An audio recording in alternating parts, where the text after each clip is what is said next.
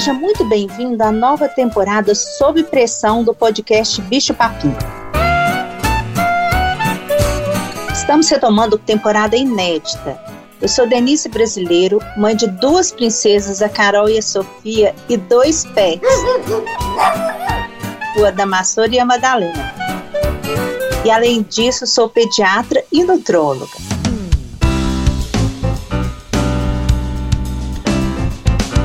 Tenho muitos sonhos e um deles eu realizei nessa criação do podcast. Eu queria te ajudar na alimentação do seu filho, trazendo muitas informações de qualidade. Quem me conhece sabe que eu adoro estudar e tudo que eu vou aprendendo eu quero te contar. Pois é, venha, me acompanhe nesse projeto. Eu recebo muitas dúvidas dos ouvintes e também no consultório. Hoje eu vou responder tudo para você.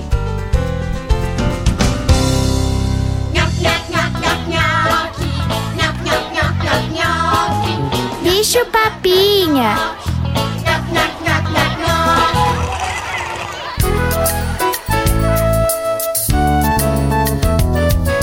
Agora eu vou responder as perguntas que a gente foi recebendo ao longo dos últimos 15 dias dos ouvintes do podcast Bicho Papinho. Você pergunta, a doutora Denise responde.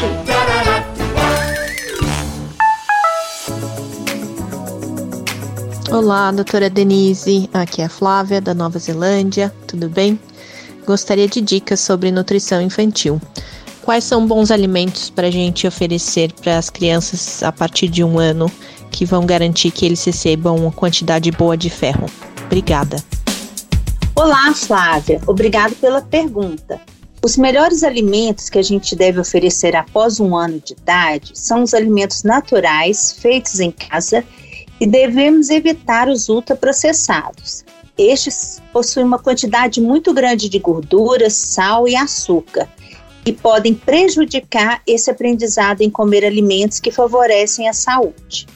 Devemos prestar atenção e oferecer mais alimentos que são ricos em ferro e zinco, pois nesse período esses nutrientes são considerados críticos, ou seja, são muito importantes para o neurodesenvolvimento e também para a imunidade e muitos mais benefícios.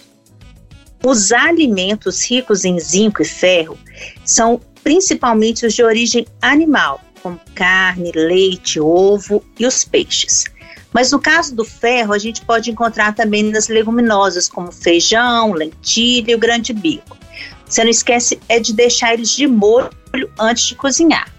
Outra dica é oferecer alguma fruta cítrica que é rica em vitamina C após as principais refeições essa fruta, ela vai aumentar a absorção do ferro presente nos alimentos que não são de origem animal. Oi, doutora. Aqui é a Olivia de Tu e eu queria uma dica para alimentação. Minha filha não quer saber de comer, a gente faz aviãozinho, distrai, mas não tem jeito. Obrigada. Olá, Olivia. Muito obrigada pela sua pergunta. Muita calma nessa hora, viu? Alimentar uma criança é um processo que necessita de muita paciência. E aí a gente vai aprendendo junto com os nossos filhos como é que eles gostam de receber os alimentos. No seu caso, fazer aviãozinho pode atrapalhar esse aprendizado. E o comer distraído é péssimo. As crianças, desde as primeiras experiências alimentares, elas precisam entender o que elas estão fazendo. Assim elas vão perceber melhor as texturas, aprende sobre os sabores, fica olhando as cores dos alimentos e isso gera muito interesse. Experimente comer perto do seu filho, ofereça alimentos que ele possa pegar com as mãos, controle melhor a rotina dele, não fique substituindo refeições principais por leite, por suco ou por lanches. Verifique se nesses horários ele está tendo algum soninho, alguma outra comportamento que prejudique aquele momento da alimentação. O mais importante é não distrair, não forçar e ter muita paciência. Toda comida boa tem gosto, tem cheiro, tem. Toda comida boa tem. Toda comida boa da terra, da água vem. Toda comida boa comer faz bem. Oi, doutora. Aqui é a Carol de São Roque. Eu queria saber o que é melhor na introdução alimentar, se é a papinha ou o método BLW. Obrigada. Olá, Carol. Espero responder a sua dúvida de uma maneira muito prática. Mas antes de começar a responder, eu vou explicar bem rapidamente o que é o BLW. BLW é uma sigla que quer dizer desmame criado pelo bebê.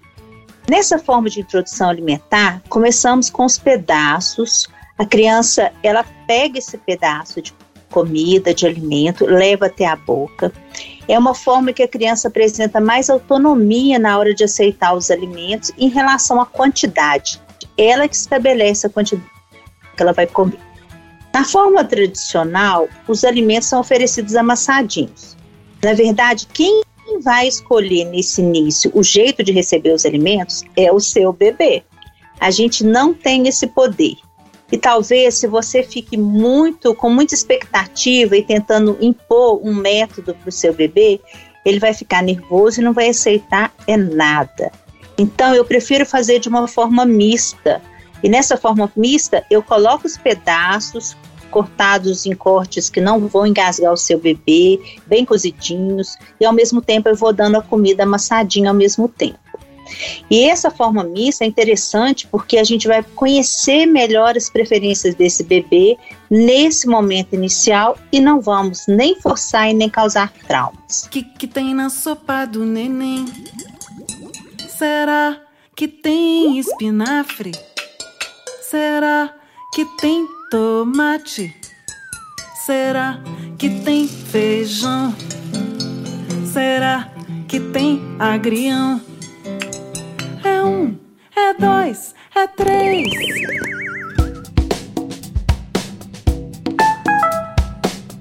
Oi, doutora. Aqui é a Brenda, de Campinas, e eu queria saber se é verdade que os alimentos orgânicos causam menos alergia nas crianças. Obrigada, doutora. Ei, Brenda, muito obrigada pela sua pergunta, eu adorei. Os alimentos orgânicos, eles podem causar menos alergia em relação a produtos químicos que porventura estejam juntos nos alimentos. Por exemplo, muitos alimentos que não são orgânicos, eles têm uma quantidade maior de agrotóxicos, outros alimentos aí, produtos químicos, que isso pode gerar sim alergia nos bebês. Mas é difícil é, isso acontecer, porque na maioria das vezes a gente lava muito bem, ou seja, a gente deve lavar muito bem os alimentos que a gente vai oferecer para os nossos filhos. Eu indico muito colocar em sanitizantes, que são aqueles produtos que vão retirar um pouco desses produtos químicos, e sempre passar uma escovinha também, e se possível, descascar tá bom? As principais alergias alimentares são com ovo, trigo, peixe, leite de vaca e castanhas. Essas que são as que mais acontecem, elas, elas é, na maioria das vezes, elas vão acontecer independente de serem orgânicos ou não.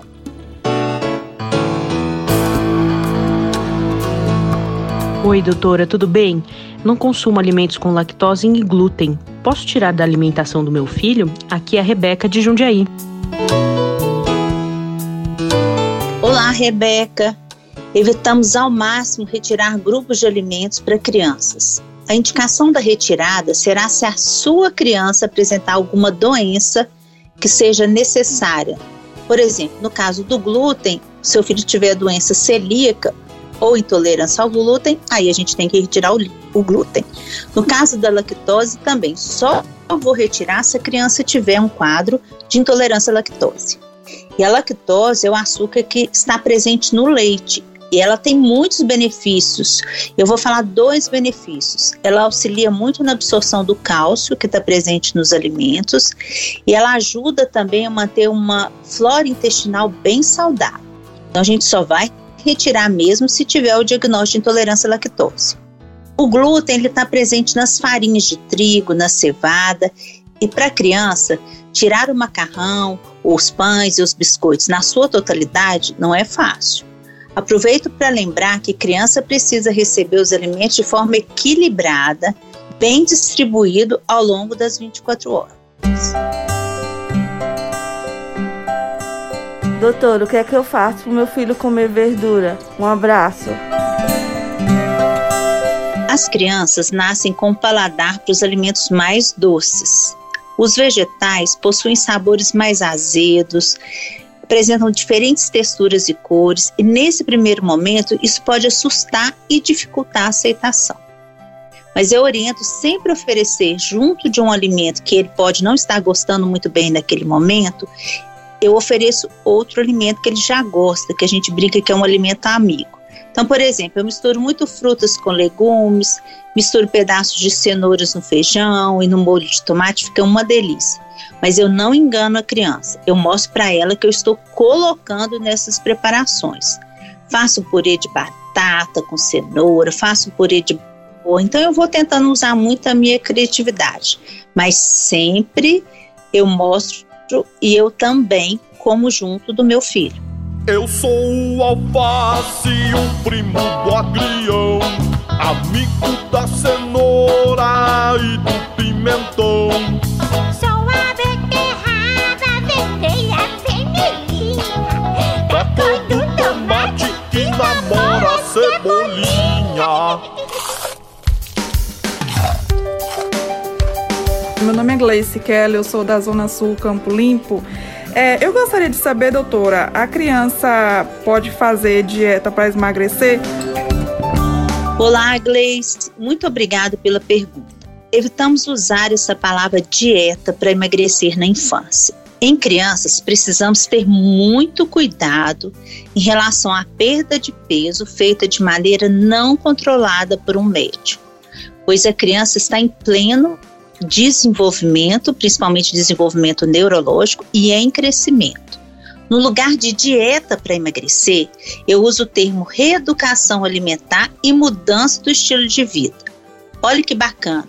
A gente organiza a alimentação baseada no seu filho, levando em consideração a idade dele, alguma doença que ele pode apresentar, alterações de exame de sangue que precisam ser corrigidas, Tentamos organizar o sono dele, incentivar as atividades físicas e as brincadeiras ao ar livre. E vamos também muito cuidar das emoções. Será que ele não está comendo muito porque ele está triste? Espero que eu tenha respondido a sua pergunta. Então, dieta para emagrecer a gente não faz, não. Meu nome é Michele, moro na Capão Redondo. Queria fazer uma pergunta. Doutora, como evitar que a criança fique anêmica? Olá, Michele. A prevenção da anemia na infância, ela pode ser feita através de uma alimentação balanceada. Evite o uso de leite de vaca integral no primeiro ano de vida. Evite excesso de leite após um ano de idade. Ofereça produtos de origem animal como carnes, ovos, peixes e frangos. Evite o uso de produtos integrais em excesso, porque esses produtos vão prejudicar a absorção de ferro presente nos alimentos. E sempre comer alguma fruta cítrica após as refeições principais. Você está ouvindo o podcast Bicho Papinha.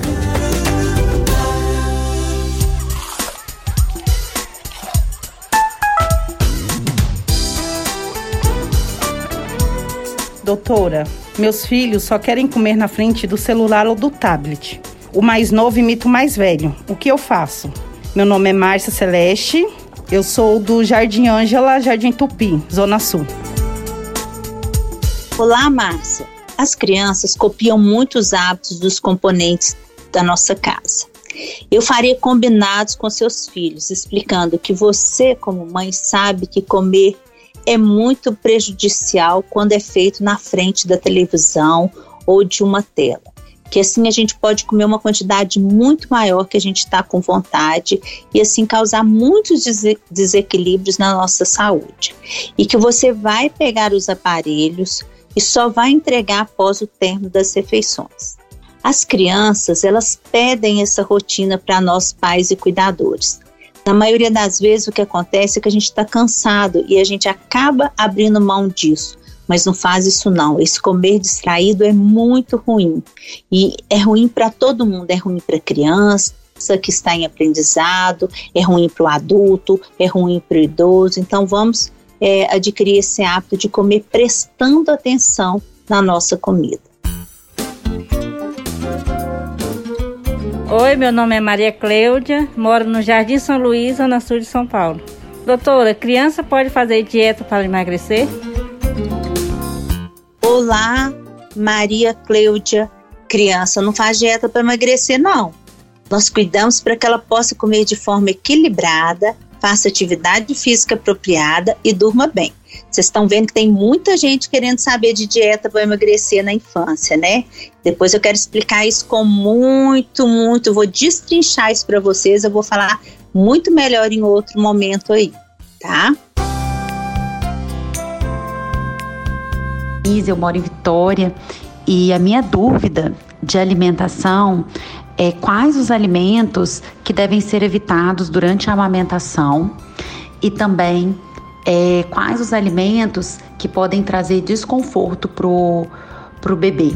É, de gases, é, refluxo. Então, como é que a gente tem que também, no momento da introdução alimentar, é, cuidar desses alimentos? As mães que estão amamentando devem receber uma dieta muito equilibrada com todos os alimentos, sem restrição. Mas a gente pede para evitar os excessos, como excesso de tempero, de pimenta, excesso de alimentos açucarados, excesso de sal e evitar ao máximo os alimentos crus, pois podem levar à intoxicação alimentar. Na introdução alimentar, o excesso de alimentos, ou seja, muita comida, gera dor no estômago, assim como o excesso de fibras integrais podem dar muitos gases e causar muita dor. Bicho Papinha.